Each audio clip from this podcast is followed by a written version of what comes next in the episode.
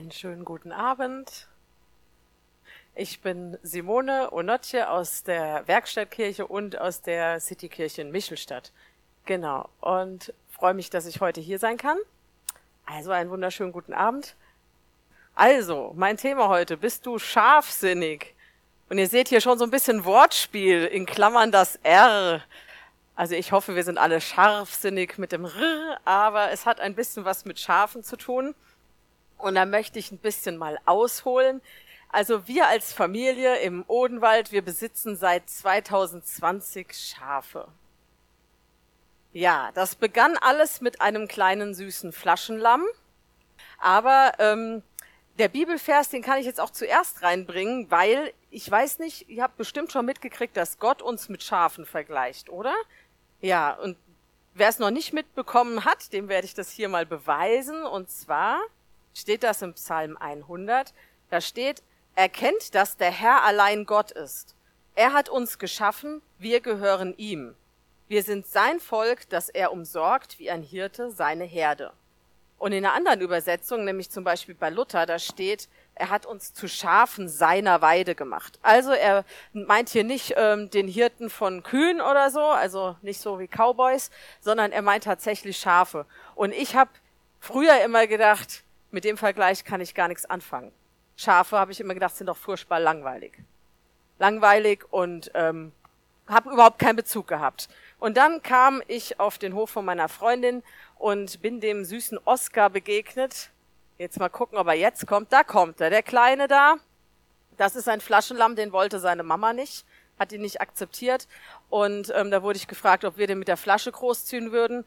Und dazu haben wir noch den Emil bekommen der leider nicht immer so süß blieb, sondern irgendwann ziemlich bockig wurde, ähm, wie das so Schafböcke so mit sich bringen.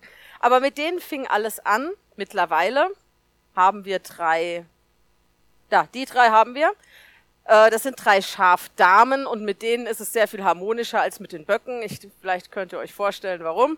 Wenn nicht, könnt ihr mich nachher nochmal ansprechen. Ich erkläre es euch gerne. Ja. Also mit den Schafen ist das ähm, sehr viel angenehmer. Und ähm, ich habe mittlerweile ganz viel über die Schafe gelernt, über Gott, über uns, ja, die wir so seine Herde sind, und auch kann viel mehr anfangen mit diesem Vergleich, den Gott zieht über die Schafe und uns. Und um euch da so ein bisschen mit reinzunehmen, habe ich eine Geschichte geschrieben. Und da kommt jetzt unsere Haupthirtin, die ihr hier auch immer auf den Bildern seht. Das ist meine Tochter Elisa, die darf nach vorne kommen. Die ist heute nämlich so ein bisschen mein Assistent und wird euch mal in das Leben eines unserer Schafe so mit hineinnehmen. Wir haben das nämlich mal aufgeschrieben und ihr bekommt ein paar Fotos dazu zu sehen, einfach damit ihr hier in, in der Stadt Darmstadt, wo man vielleicht nicht so viel Schafe hält, ja, da ein bisschen mehr mit reinnehmen gehen könnt. Aus dem Leben eines Schafes. Mein Name ist Pancake und ich bin das älteste der drei Schafe von meiner Hirtin Elisa. Zu meiner Herde gehören Brownie, eine etwas verrückte Person. Sie kommt ständig auf total durchgedrehte Ideen, über die ich nur den Kopf schütteln kann. Aber manchmal ist das ganz nützlich. Und Emilia, meine Tochter. Sie ist ein bisschen langweilig. Sie ist sich zu allem zu fein. Ein bisschen verwöhnt vielleicht, aber was soll ich machen? Sie ist mein einziges Kind. Ich will euch heute einmal in meinen Alltag mit hineinnehmen, also hört mir gut zu. Nach einer dunklen Nacht zeigen sich die ersten Silberstreifen am Himmel. Ich kann das aus dem Fenster meines Stalles heraussehen. Ich liege auf dem weichen Stroh, eng an meine beiden Gefährtinnen gekuschelt. Mein Bauch ist voll, weil ich die halbe Nacht gefressen habe. Ein bisschen döse ich noch, träume von saftigen grünen Wiesen, ganz ohne Zäune. Plötzlich ein Geräusch. Da draußen sind Schritte zu hören. Ihre Schritte. Meine Elisa geht dort draußen vorbei. Das Geräusch ihrer Schritte wird vom Geklapper der Hufe dieser riesigen Nervensägen übertönt, die sie mal wieder vor uns versorgt und nach draußen bringt. Verstehe ich nicht. Wieso dürfen die wieder zuerst? Ich springe auf und schreie so laut ich kann. Mäh! Vielleicht hört sie mich und besinnt sich diesmal, dass ich ihr Lieblingstier bin und sie sich zuerst um mich kümmern sollte. Mäh! Ich stelle mich auf die Hinterbeine und schaue aus dem Fenster. Sie läuft gerade an mir vorbei. Die beiden Nervensägen tappen hinterher. Sie bringt sie auf die Weide. Unverschämtheit. Mäh. Ich protestiere, und zwar so lange, bis sie endlich zurückkommt. alleine und meine Stalltür öffnet.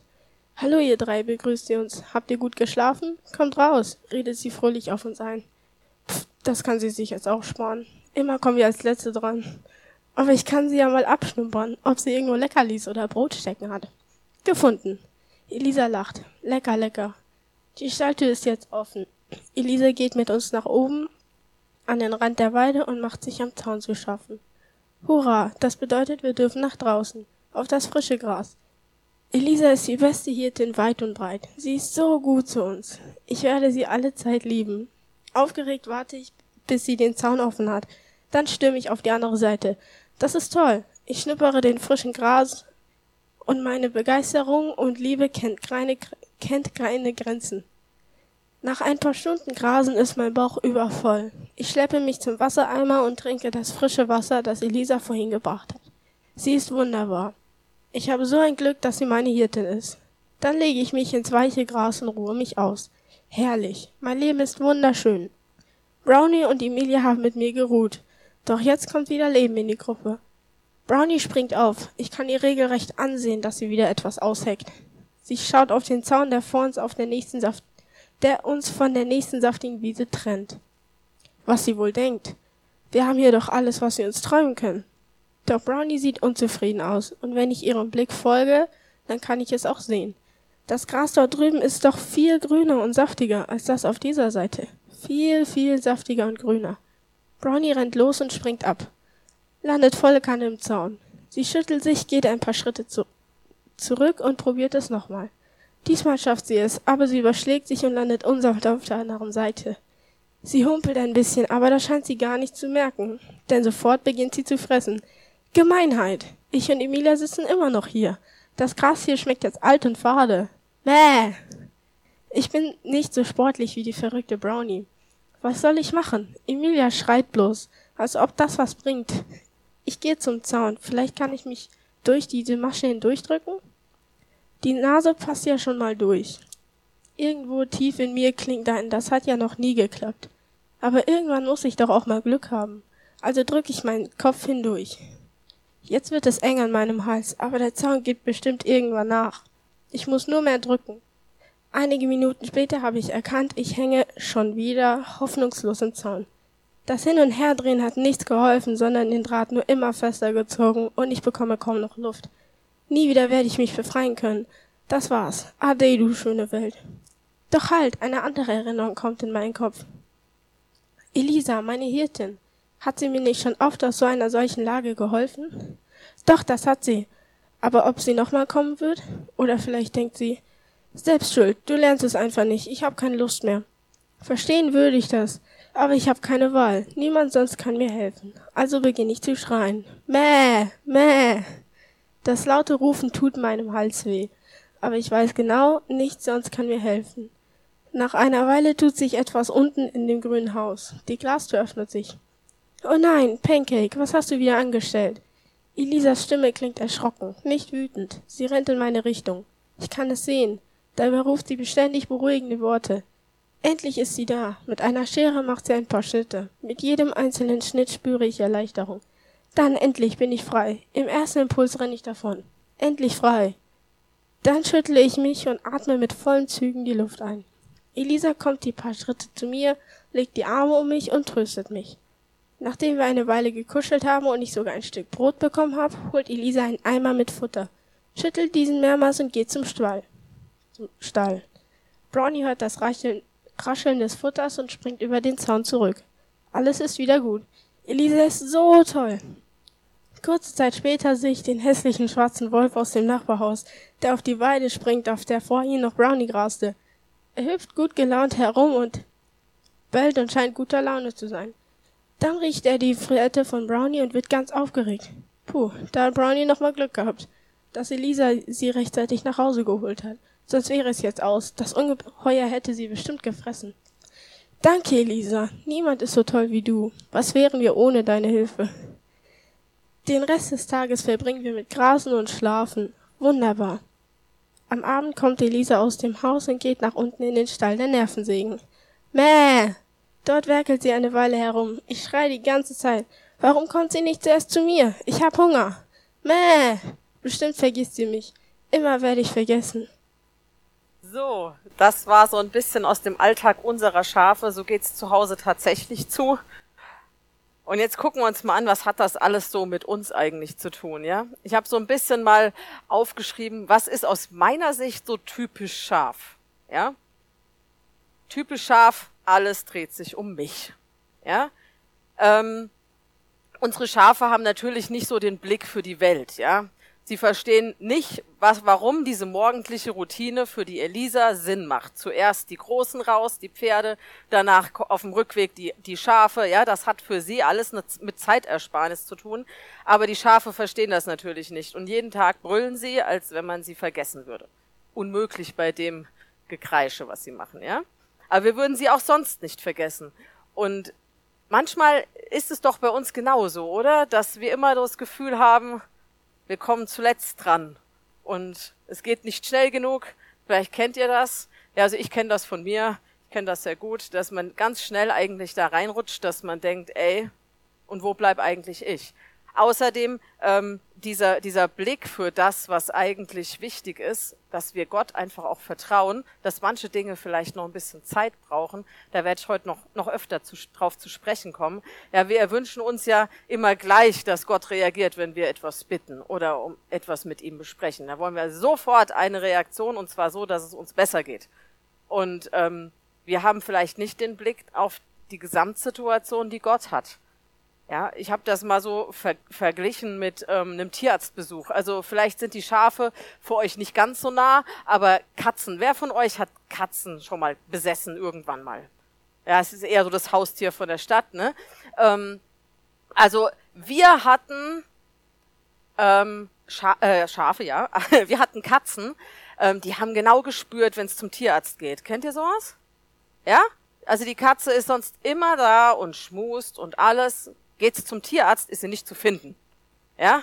Also meine Mutter, die musste dann immer sehr erfinderisch werden und schon einen Tag vorher praktisch irgendwo einkassieren und äh, in ein Zimmer sperren oder so, damit man sie am nächsten Tag auch findet. Ähm, warum? Weil die Katze findet den Tierarztbesuch total blöd. Ja, vor allem, es gibt dann vielleicht eine Impfung, Spritze, Aua, ja, äh, die versteht den Sinn dahinter nicht. Aber der Katzenbesitzer, der weiß, wenn ich das mit meiner Katze tue, die Katze ist vielleicht eine Freigängerkatze, ja, dann kommt sie mit mit äh, mit Dingen in Berührung, die können ihr schaden und es ist gut, wenn sie geimpft wird. Ja, das heißt also, ich in der Position des Tierbesitzers weiß etwas, was für das Tier gut ist und das Tier hat keine Ahnung und denkt, alles ist gemein, alles ist böse. Versteht ihr, was ich meine? Ja, Gott weiß so vieles über uns, unser Leben, unsere Zukunft, wovon wir vielleicht noch gar keine Ahnung haben. Ja, und es ist gut, wenn wir Gott so gut kennen, dass wir wissen, egal was uns entgegensteht, Gott meint es gut. Und wenn wir ihm vertrauen und mit ihm gehen, dann kommt was Gutes bei raus. Ja, also unsere Schafe haben davon auch keine Ahnung. Ähm, und natürlich der Feind mag es, liebt es, uns zu beschäftigen, uns mit Dingen zu beschäftigen, ähm, die uns alles von dem ablenken, was eigentlich vielleicht jetzt wichtig ist. Ja, also kennt ihr so, so etwas, dass ihr vielleicht vom Hauskreis oder vom Gottesdienst plötzlich ganz viele Dinge habt, die ihr machen müsst, wo ihr denkt, boah, also eigentlich würde ich heute Abend lieber absagen. Eigentlich war das gerade alles zu viel. Eigentlich möchte ich mal lieber meine Füße hochlegen. Also wir kennen das. Wir haben am Mittwochabend Hauskreis und kein Tag hat so viel Dinge, die auf ihn einprasseln wie der Mittwoch. Wobei wir ihn ja ähm, weise gewählt haben, weil wir gedacht haben, das ist der Tag, an dem es am besten passt. Ja, aber ich meine, der Feind schläft ja nicht, ja, und der versucht uns zu beschäftigen und von dem abzuhalten, was eigentlich fürs Reich Gottes gut ist. Und da ist es gut, wenn wir uns festlegen und sagen, egal was kommt, wir werden diesen Weg gehen, den Gott für uns gedacht hat, und wir lassen uns dann nicht irritieren. Und wir vertrauen, dass Gott es gut meint. Nächster Punkt. So ein Typ, so ein Schaf, so, ne, das, wie habt ihr vielleicht in der Geschichte gemerkt, vergisst ganz schnell das, was gut war. Ja? Also, das haben wir jetzt vielleicht ein bisschen überspitzt in dieser Geschichte dargestellt, aber Elisa und ich, wir, wir neigen so ein bisschen dazu, unsere Tiere immer mal wieder so ähm, ein bisschen ihnen das in den Mund zu legen, was wir so denken, was sie gerade sagen könnten. Ja, wir haben schon gesagt, unsere Schafe sagen eigentlich nicht mäh, sondern die sagen immer unfair, unfair. Ja, weil so klingt es oft. Ja, also Sie scheinen den ganzen Tag zufrieden zu sein, aber wehe, sie sehen Elisa mit was anderem beschäftigt. Dann geht das Geschrei los. Ja, und dann sind sie total glücklich. Ah, die Elisa ist da und sie ist die Beste, so scheint es, ja. Sie dreht ihnen den Rücken zu und wieder, bäh, unfair, ja. Und es ist wichtig, dass wir das Gute, was Gott uns gegeben hat, nicht vergessen. Ja, und ich glaube, jeder von uns kann ganz vieles eigentlich erzählen, was er erlebt hat, was Gott in seinem Leben getan hat. Wenn wir das nicht tun, was passiert dann eigentlich? Dann kriegen wir schlechte Laune, ja? Dann werden wir kommen wir in die Undankbarkeit herein, fangen an zu murren und es kommt ein großer Frust eigentlich in unser Leben. Ja, wenn wir unser Augenmerk auf das richten, was noch nicht perfekt ist und nicht auf das richten, was Gott schon getan hat, dann bewirkt das in unserem Leben eigentlich Frust. Ja? Aber es ist gut, immer wieder auf das zu schauen, wo wir Gott schon erlebt haben. Und auch die Bibel sagt da einiges dazu. Zum Beispiel im Psalm 77 steht, ich erinnere mich an deine großen Taten, Herr, und denke an die Wunder, die du einst vollbracht hast. Ich führe mir vor Augen, was du getan hast, immer wieder mache ich es mir bewusst. Es ist ja nicht so, dass wir Gott dran erinnern müssen, was er getan hat. Ja, aber wir müssen uns selbst immer wieder erinnern. Und indem wir das aussprechen und ihm unseren Dank bringen, geben wir ihm die Ehre dafür, machen ihn, ja, geben ihm dafür einfach das, die Dankbarkeit zurück, die ihm gebührt. Ja, und wir verhindern, dass es bei uns in Vergessenheit gerät, weil so ein bisschen dieses Scharfdenken, glaube ich, ist in uns Menschen so ein bisschen drin, dass wir dazu neigen, ganz schnell ähm, von, von unserem Alltag wird dann das verschluckt, was wir eigentlich erlebt haben. Und das ist so schade, weil das, was wir mit Gott erlebt haben, ist kostbar. Und es ist wichtig, dass wir es auch anderen mitteilen. Ja? Noch typisch scharf ist, ich fühle mich ungerecht behandelt. Ich komme immer zu kurz, das Gras auf der anderen Seite ist viel grüner, ja, und wenn ihr euch mal vorstellen wollt, wir haben nur, nur drei Schafe und wir haben zwei riesige Futtertröge, ja, und wir gehen mit diesem Eimer da rein und schütten das mal so mit einem Schwung, dass es so schön verteilt wird in die eine und dann gehen wir zum anderen und schütten es da nochmal. Warum? Weil die Schafe, da ist ein Gedrängel, als wenn es hundert wären. Ja, die schubsen sich, die stumpen, ja, sobald es da drin ist, dann rennen sie alle dahin und ist da, dann rennen sie alle dahin, weil da könnte was Besseres drin sein. Und also unglaublich und so lieblos, ja, wie die miteinander umgehen dann, ja, weil jeder will das beste Korn, ja. Und Neid und sowas wissen wir ja alle ist nicht gut, ja? Ist nicht gut im Reich Gottes, ist auch nicht gut für uns. Also da, selbst Menschen, die nicht äh, im Reich Gottes jetzt leben, wissen, oh, Neid und Eifersucht ist nicht gut und tut mir nicht gut. Gesundheitlich auch, ja?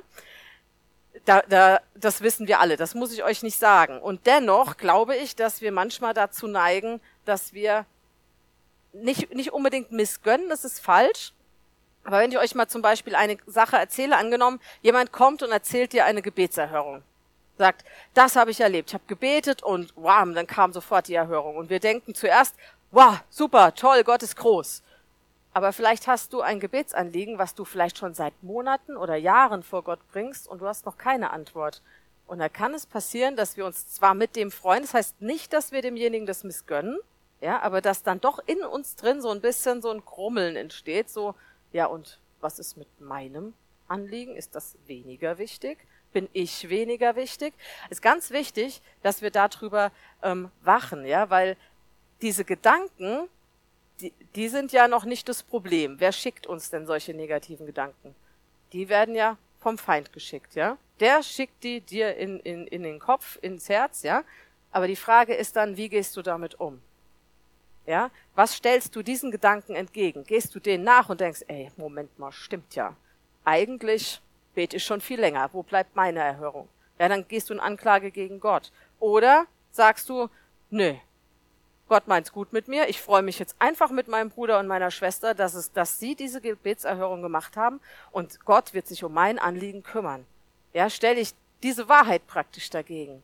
Ja, das war jetzt der Vers über ähm, Neid und Streitsucht. Also ich lese ihn trotzdem mal vor. Seid ihr aber gehässig, voller Neid und Streitsucht, dann braucht ihr euch auf eure eingebildete, angebliche Weisheit nichts einzubilden. In Wirklichkeit verdreht ihr so die Wahrheit. Also, ne, da stellen wir, das ist nicht die Wahrheit, wenn wir sagen, Gott glaubt uns, äh, Gott findet uns weniger wichtig, mein Anliegen weniger wichtig, er mag den anderen mehr als mich, ist nicht die Wahrheit. Ja, ist eine Lüge vom Feind Und die Frage ist, gehe ich darauf ein? Und im zweiten Korintherbrief, Kapitel 10, da steht drin, dass wir jeden Gedanken gefangen nehmen können und unter den Gehorsam von Jesus bringen können. Wie geht sowas? Ja, darauf wollte ich jetzt eigentlich hinaus, nämlich, ähm, wie mache ich das, wenn so ein Gedanke kommt? Ja, kann ich dem entweder so nachgeben oder ich stelle ihm die Wahrheit entgegen. Und was ist die Wahrheit? Die Wahrheit ist, du bist Gott unendlich kostbar. Du bist gerettet, du bist genauso geliebt, also von Gott, wie, wie der Bruder oder die Schwester, die vielleicht schneller eine Gebetserhörung bekommen hat. Ja, und Gott meint es immer gut mit dir und Gott hat die besten Gedanken über dich. Bessere noch als du. Ja, und das ist die Wahrheit. Und wenn wir das entgegenstellen, dann, dann kippen wir eigentlich das, was der Feind uns geschickt hat. Versteht ihr, was ich meine? Genau. Gott weiß, dass wir von Natur aus so ein bisschen dazu neigen, wie die Schafe zu reagieren. Aber Gott hat ja was dagegen getan, oder? Gott hat ja deine Natur in dem Moment, in dem du Jesus aufgenommen hast in dein Leben, hat er deine Natur geändert. Du hast ja eine neue DNA bekommen, eine göttliche DNA, und die sorgt dafür, dass du dich nicht mehr so scharfig verhalten musst. Ja, das heißt, wenn diese Gedanken kommen, ja, dann bist du in der Lage zu sagen Nein und dich umzudrehen und dich gottgemäß zu verhalten. Ja, weil Gott liebt dich so wie du bist, ja, aber du musst ja so nicht bleiben und du sollst auch so nicht bleiben. Gott verändert dich ja. Und das ist auch gut so. Gott hat ja etwas in dich hineingelegt und, und etwas zur neuen Geburt gebracht, als du Jesus aufgenommen hast. Was ist denn jetzt noch so scharfig? Ich komme na nachher nochmal auf diese Veränderung zu sprechen. Typisch scharf. Ich zweifle daran, dass der Hirte es wirklich gut meint. Da komme ich jetzt nochmal zu einer Gebetserfahrung, das auch so, so eine jahrelange Gebetszeit in Anspruch genommen hat, wie das, was ich eben gesprochen habe. Und zwar, ähm, mein Mann hat vor elf Jahren, zwölf Jahren angefangen, für einen Traktor zu beten. Ja, und ich weiß noch, damals wurden wir nach vorne gerufen, ähm, also mein Mann war vorne zum Gebet und dann wurde ich dazu geholt und dann wurde mir gesagt, ja, dein Mann betet für einen Traktor. Und ich so, oh, okay, ja. und ihr merkt so, das war mir noch ganz neu, ja, und ich konnte da auch gar nicht so richtig mitgehen, weil meine Gedanken waren erstmal, wo soll der Traktor hin? Warum brauchen wir einen Traktor? Ja. Ähm, aber für meinen Mann war das ganz ernst, so fürs, fürs Spalten von Holz und so weiter. Auf jeden Fall fing er da an, für den Traktor zu beten, vor zwölf Jahren. Wir haben den Traktor vor drei Wochen, glaube ich, bekommen. Also zwölf Jahre Gebetszeit. Ja? Aber warum? Warum war das so? Ja?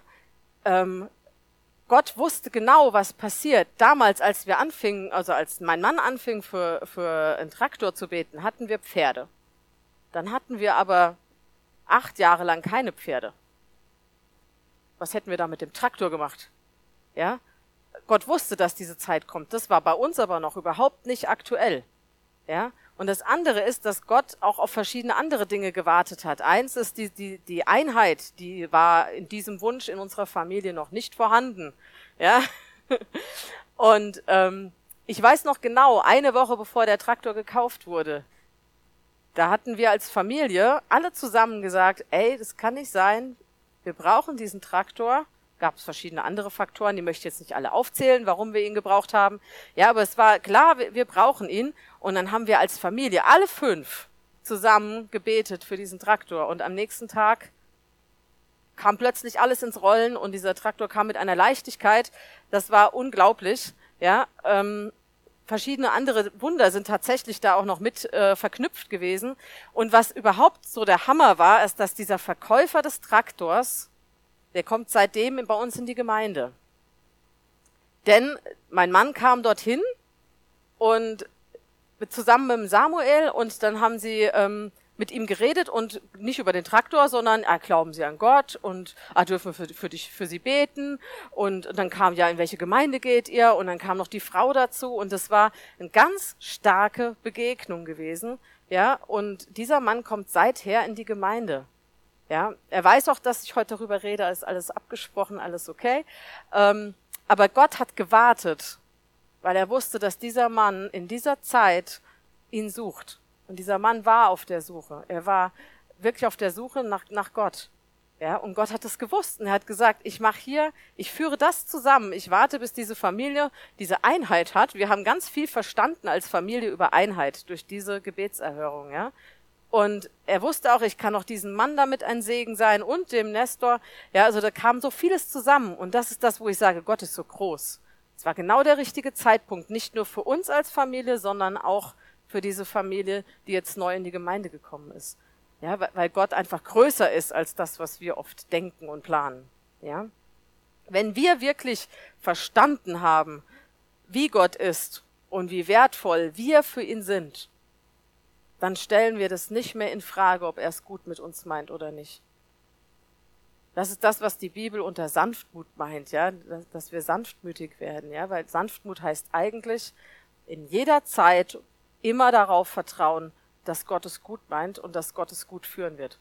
Das ist Sanftmut. Wenn, wenn wir das verstanden haben,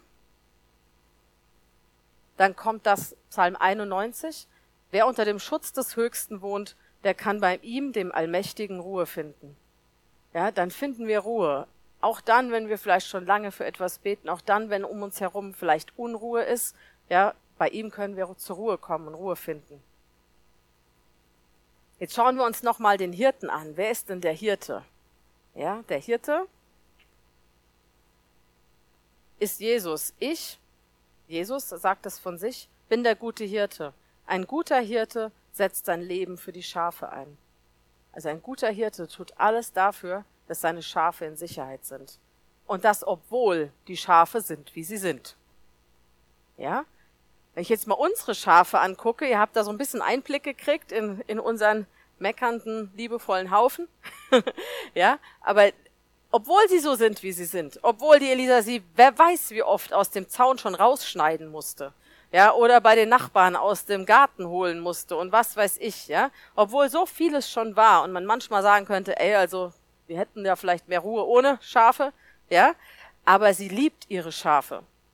Und der Plan, der war ursprünglich, wir werden uns Schafe zulegen, die unseren Rasen mähen und wir werden einen Bock dazu holen und es wird Nachkommen geben und wir werden immer eine volle Kühltruhe haben. Das, das konnte so nicht umgesetzt werden. Ja, weil was da in diesem Plan, der eigentlich völlig logisch ist, muss man sich ja eingestehen, ja, aber der, der lässt das Herz außer Acht, ja. Und wenn, wenn ihr gesehen hättet, wie Elisa mit, mit den Lämmchen damals und so ge, geschmust und gespielt hat, sowas kann man dann nicht mehr in die Tiefkultur packen. Ja, das geht nicht mehr. Und die Elisa verteidigt diese Schafe gegen jeden Versuch von uns, dass wir manchmal sagen, ey, also eigentlich, man kann nicht so in Urlaub fahren und was weiß ich, was da alles so für, für Argumente kommen mögen, ja. Nein, diese Schafe bleiben. Ja, und Gott ist auch mit uns. Da gibt's keine Diskussion, nicht mal im Ansatz. Er liebt uns, wie wir sind, egal was wir manchmal vielleicht für Böcke schießen. Ja, er liebt uns. Und da gibt es keine Diskussion für ihn. Und es ist so entspannend, dass wir wissen dürfen, dass Gott all unsere Fehler kennt und uns trotzdem liebt. Er liebt uns trotzdem. Ja, und ich habe vorhin schon mal angesprochen, dass Gott ja etwas in uns hineingelegt hat mit der neuen Geburt, ja. Und ich möchte euch mal fragen, ob ihr wisst, was das hier ist. Wer erkennt das? Was könnte das sein? Die Michelstädter dürfen jetzt nichts sagen. Weihrauch? Das hat in Michelstadt auch jemand gesagt. Interessant. Aber ist nicht richtig. Edelstein? Bernstein? Edelstein? Also es ist noch wertvoller. Es ist tatsächlich der teuerste Diamant, den es gibt. Ein roter Diamant. Rote Diamanten sind die seltensten Diamanten, die es gibt. Ich habe extra geguckt, was sind die wertvollsten, teuersten. Ja, weil das hat Gott in dich reingelegt, ja. Vorher. Ja, das ist das, was vielleicht in dem einen oder anderen von uns ist, wo man vielleicht noch nicht erkennen kann. Ja, aber Gott sieht in jedem von uns diesen funkelnden, glitzernden Diamanten. Er sieht das in uns, ja. Das ist schon da. Das ist nicht so, dass es erst noch produziert werden muss. In dem Moment, wo du Jesus in dein Leben aufgenommen hast, bist du das. Ja, aber diese Diamanten, die wir vorher eben gesehen haben, also ich hätte die wahrscheinlich als Kies weggeschmissen. Ich bin kein Kenner, ich sehe das nicht. Ja? Aber da ist was ganz Wertvolles und Gott sieht in jedem von uns diesen wertvollen Stein und noch kostbarer als das, das ist ja nur ein Sinnbild dafür. Ja? Und die müssen geschliffen werden, diese Diamanten, damit das rauskommt, was wir hier funkeln sehen. Ja? Bei dem einen oder anderen funkeln in vielen Dingen schon, ja. Aber Gott will, dass wir komplett funkeln, dass das, was er in uns drin hat, komplett zum Vorschein kommt. Und das ist ein, das, dieses Funkeln werden, ist ein Prozess, ja. Und ich weiß nicht, ob ihr schon mal einen Diamantschleifer bei der Arbeit gesehen habt. Ich habe mir das mal angeguckt. Das ist ja eine ganz feine Arbeit. Da ist nichts Grobes oder so dabei. Das geht ja auch gar nicht, ja. Die sind ja klitzeklein auch und alles. Da wird mit ganz viel Liebe und Geduld an diesem Steinchen gefeilt. Und so ist es, wie Gott mit uns arbeitet. Mit ganz viel Liebe und Geduld arbeitet an jedem Einzelnen von uns. Ja, und tut dieses Schafige, was manchmal noch da ist, entfernen, ja. Es ist es ja nicht so, dass Schafe nur so negativ sind, ja, möchte ich gleich auch noch betonen. Ja, sonst wäre der Vergleich mit dem Lamm Gottes ja auch ein bisschen komisch ja, sondern es gibt ganz viel Tolles in Schafen. Ich habe jetzt mal diese Charakterzüge hervorgestellt, aber vielleicht gibt's noch mal eine Folgepredigt, wo ich mal auf das andere noch mal ja, ein, ein ähm, Augenmerk legen werde und das mal zeigen werde, weil in Schafen ist auch ganz viel Tolles. Schafe sind jetzt nicht nur doof oder so. Ja, möchte ich jetzt nicht, dass das so rüberkommt. Ja, weil Gott hat ja nicht irgendwas Komisches genommen, um uns zu vergleichen. Ich möchte nur, dass ihr heute so ein bisschen seht, aha, dass das auch in dem Vergleich drin. Ich hoffe, ihr versteht, was ich meine, ja? Jetzt gucken wir uns mal an, wenn wir jetzt so geschliffen werden zu diesem Diamanten, ja, was, wenn da so das, das abplatzt praktisch, was, ähm, was da noch so stumpf war und jetzt dieses, dieser Glanz zum Vorschein kommt, was passiert da eigentlich? Ich mal so eine Gegenüberstellung gemacht und zwar habe ich da gesagt, wenn unsere geistlichen Sinne geschärft werden, ja. Jetzt meine ich nicht die Sinne sehen, schmecken, hören, riechen, ja, sondern ich meine jetzt eher die geistlichen Sinne, also auch unser, unser Verhalten, unser, unser geistliches Gespür, ja. Also, Gott hat in dir einen Diamanten hineingelegt und dadurch wirst du von scharfsinnig zu scharfsinnig, ja. Jetzt gucken wir uns das mal an. Was passiert da? Also von diesem alles dreht sich um mich und wenn nicht, dann mecker ich, ja, geht dann, nein, das ändert sich in zuerst nach dem Reich Gottes schauen, ja, und den anderen höher achten als mich selbst, ja. Das ist ein großer Gegensatz zu dem, alles soll sich um mich drehen und wenn nicht, dann fange ich an zu meckern. Ja, aber es hat auch einen ganz, ganz großen Effekt auf dein Leben. Von diesem einen, wo es dann eher so, ich fange an, mich nur auf mich selbst zu konzentrieren und alles andere ist mir egal, zweitrangig oder wer weiß wie viel rangig, ja. Hinzu, ich gucke zuerst nach Gott, ich gucke zuerst nach, den, nach meinen Mitmenschen, ich schaue zuerst, was, was brauchen die anderen. Das ist ein ganz anderer Fokus. Ja, und dieser Fokus, der bringt Freude auch mit. Ja, weil es ist ein viel besseres Gefühl am Abend, wenn ich weiß, ich habe nicht nur mich um mich selbst gedreht. Ja, kommt ein ganz anderer Frieden auch. Und es ändert sich von ich vergesse all das Gute hinzu, ich halte die Wunder Gottes in meinem Leben lebendig.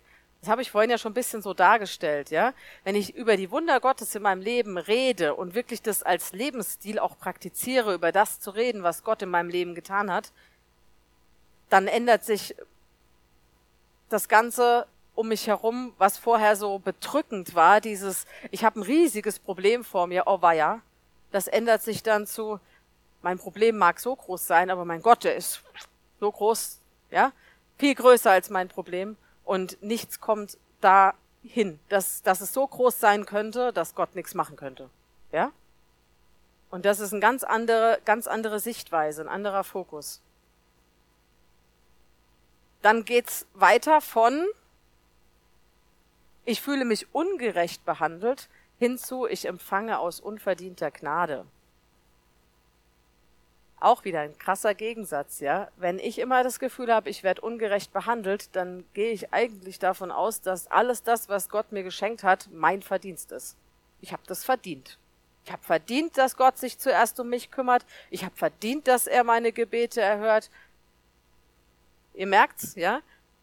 Das ist ja ist ja eigentlich totaler Humbug, ja? Weil die ganze Rettung, die du erfahren hast, hast du dir die verdient? Nein. Und wenn ich mir meine Rettung nicht verdient habe, meine Erlösung nicht verdient habe, dann ist die eigentlich ziemlich ungerecht. Ist das eigentlich eine unfaire Sache, die wir erleben, weil wir haben etwas Gewaltiges empfangen, ohne dass wir etwas dafür getan haben. Und so ist Gott. Er hat unverdient uns die Gnade gegeben. Und wenn wir das verstanden haben, können wir viel großzügiger mit anderen sein. Ja? Habt ihr noch einen Bibelvers für euch?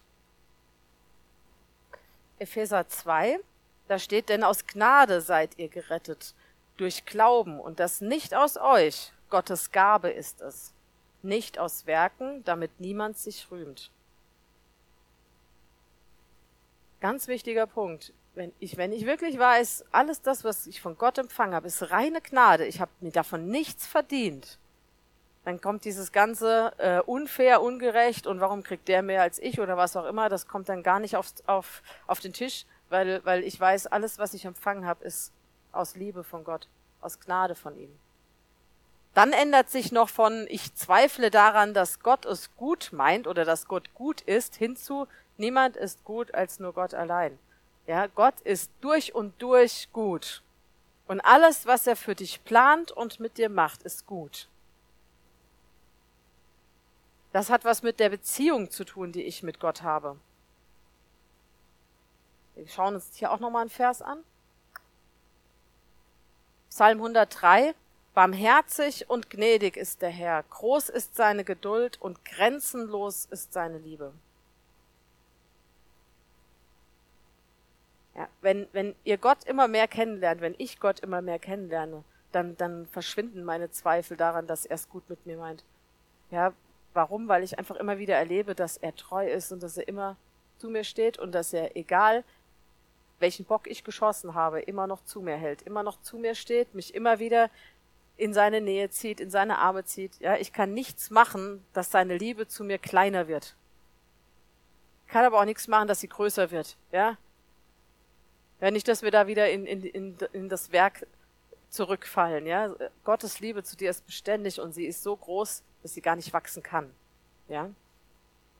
Jeremia 29 sagt etwas ganz Wichtiges über den Charakter Gottes. Ich kenne ja die Gedanken, die ich über euch denke, spricht der Herr. Gedanken des Friedens und nicht zum Unheil, um euch Zukunft und Hoffnung zu gewähren. Gott möchte dir Zukunft und Hoffnung geben. Er möchte dir in all dem begegnen, in dem du jetzt gerade drin stehst. Und er meint, er hat großartige Gedanken, großartige Pläne für dich und dein Leben. Und ich wünsche mir, dass, dass ihr das und auch ich das immer mehr erleben. Ja, dass wir das erleben, immer mehr und immer tiefer und in dieses Wesen von Gott immer tiefer eintauchen, einfach damit all das, was wir so gehört haben über das Schafige, sage ich mal, ja, von uns so abgesplittert wird. Ja, dass wir wirklich diese, diese Umkehr haben und unsere geistlichen Sinne schärfen lassen von Gott was ist jetzt, wenn, wenn du jetzt in dieser Predigt vielleicht gemerkt hast, dass du wirklich in dem einen oder anderen Punkt noch so im Schafigen drin steckst? Ja, was, was kannst du dann machen? Du kannst jetzt in der Anbetung, die gleich folgt, die Gelegenheit natürlich nutzen und Gott erstmal da um Vergebung bitten. Ist ja, natürlich hat Gott dir das längst vergeben, ja, aber Beziehungen bauen heißt ja auch, dass man das, was man erkannt hat, dann auch hingeht und bespricht. Also, dass du mit Gott das im Lobpreis besprichst und sagst, Gott, ich habe gemerkt, in dem und dem Bereich, da reagiere ich wirklich noch wie so ein Schaf. Ja, und es tut mir leid und ich möchte dich da mehr kennenlernen in dem Bereich. Ich möchte dir da mehr begegnen. Und ich bin sicher, dass Gott euch da begegnen will heute. Und wenn du vielleicht auch wirklich in dem ein oder anderen schon lange betest und sagst, oh, das ist eine Baustelle, die hat heute die Simone angesprochen und ich weiß diese Baustelle und ich bete seit, oder ich, ich kämpfe da schon seit, seit, seit Monaten vielleicht drum, ja, dann möchte ich dich dazu auffordern, dass du diesen Kampf abgibst an Gott, ja. Ich weiß nicht, ob hier der ein oder andere vielleicht sitzt, der so ein bisschen ist wie ich, der immer erstmal so aus eigener Kraft rennt, bis er merkt, funktioniert gar nichts obwohl ich das natürlich weiß, ja, ich weiß, dass es nicht aus meiner Kraft funktioniert. Und trotzdem versuche ich es doch immer wieder, ja, und bis ich irgendwann merke, es geht einfach kein Schritt voran, ja, und dann kapituliere ich vor Gott und sage, ich komme damit nicht weiter. Ich weiß, das habe ich erkannt, das ist tatsächlich so, aber diese Erkenntnis hilft mir in dem Moment nicht, wenn ich es nicht mit seiner Hilfe mache. Versteht ihr, was ich meine? Also, dass du diesen Kampf abtrittst an Gott und sagst, Gott, würdest du bitte übernehmen und diesen Diamanten in mir polieren? Ja, weil er poliert dich. Er hat das in dich reingelegt und er sieht jetzt schon das, was am Ende dann blitzt und blinkt. Manchmal tut das vielleicht auch weh, das ein oder andere, das mag sein, aber es lohnt sich. Es lohnt sich. Ja, sich von Gott polieren lassen lohnt sich. Amen. Ich habe noch was Kleines vergessen, das möchte ich euch nicht vorenthalten, mein letztes Bild. Erkennt ihr das? Der, da ist ein, ein Schaf und in, dem, in der Pfütze spiegelt sich etwas. Was spiegelt sich denn da? Der Löwe, genau. Weil wer lebt in dir und in mir? Jesus, ja, der, der Löwe von Juda, er lebt in uns, ja, und das soll dieses Bild euch so ein bisschen mit, mit nach Hause begleiten, ja, dass ihr einfach wisst, das ist eure Identität. Jesus lebt in uns.